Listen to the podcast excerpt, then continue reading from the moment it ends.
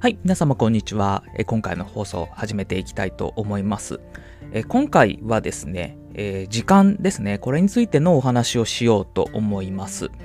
で、え、時間っていうものはやっぱりあの時は金なりということわざもあるようにすごい大事なものだと思います。あの平等に人々には24時間時間が与えられているっていうふうに考えられるんですけれどもそれを貯金することはできないわけですよねなので、えー、本当に時間っていうのは大切なんですけれどもなかなかこれ若いうちっていうのは気づかないものであの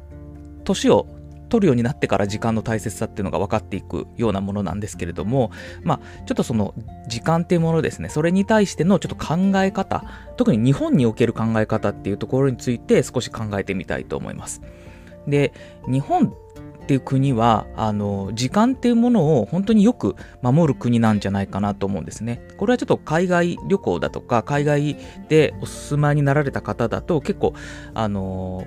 ご賛同いただけるかと思うんですけど例えば電車だとかバスっていったその公共交通機関ですねそれがま非常にあの時間正確に来ますよね。あの3分でも遅れるとその3分遅れとか出たりしますよね。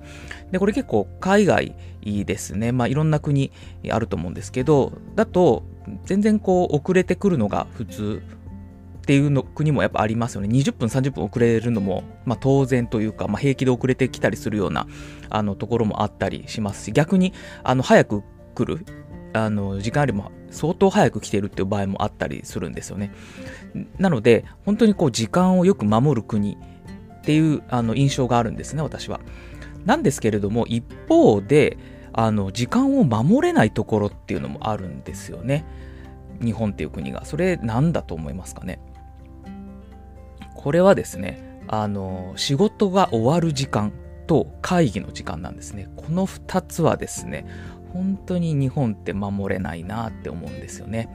でまずその仕事が終わる時間ですね。なんですけれども例えば定時が6時ですとってなった時に6時ぴったりで帰るっていうのをどれだけの人ができるかっていうとほとんどできてないんじゃないですかね。皆さん何かしら、まあ、ちょっとメールの残タスクが残っていたりとか、まあ、そういうのがあったりして7時8時。9時っていうふうにこう残業されてる方が非常に多いんじゃないかなと思うんですね。そういう定時、6時の定時ぴったりで帰るっていう人の割合って、まあ、昔に比べれば増えたかもしれないんですけど、相当少ないんじゃないかなと思います。私が勤めてる会社でもなかなか定時で、あの大半の人が帰るかって言われると、やっぱそんなことはないですからね。はい。なので、そこって守れないよなと思うんです。一方で、その、始業時間ですよね。あの仕事が始まる時間っていうのは、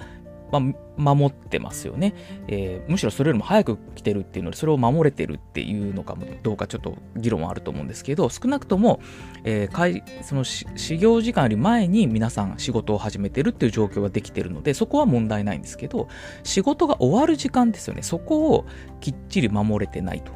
いうのが、もう非常にこう、なんか日本特有だなと思うんですよね。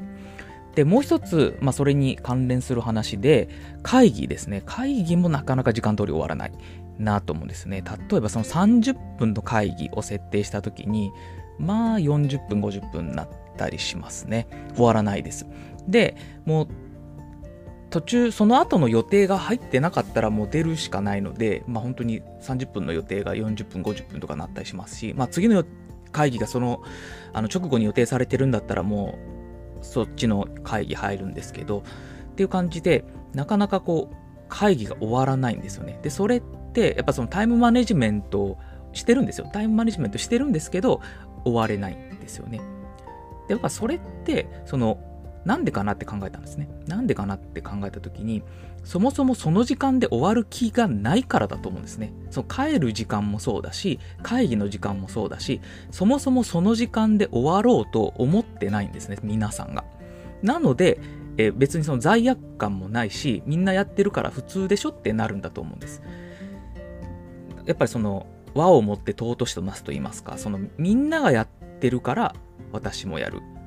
赤信号みんなで渡れば怖くないっ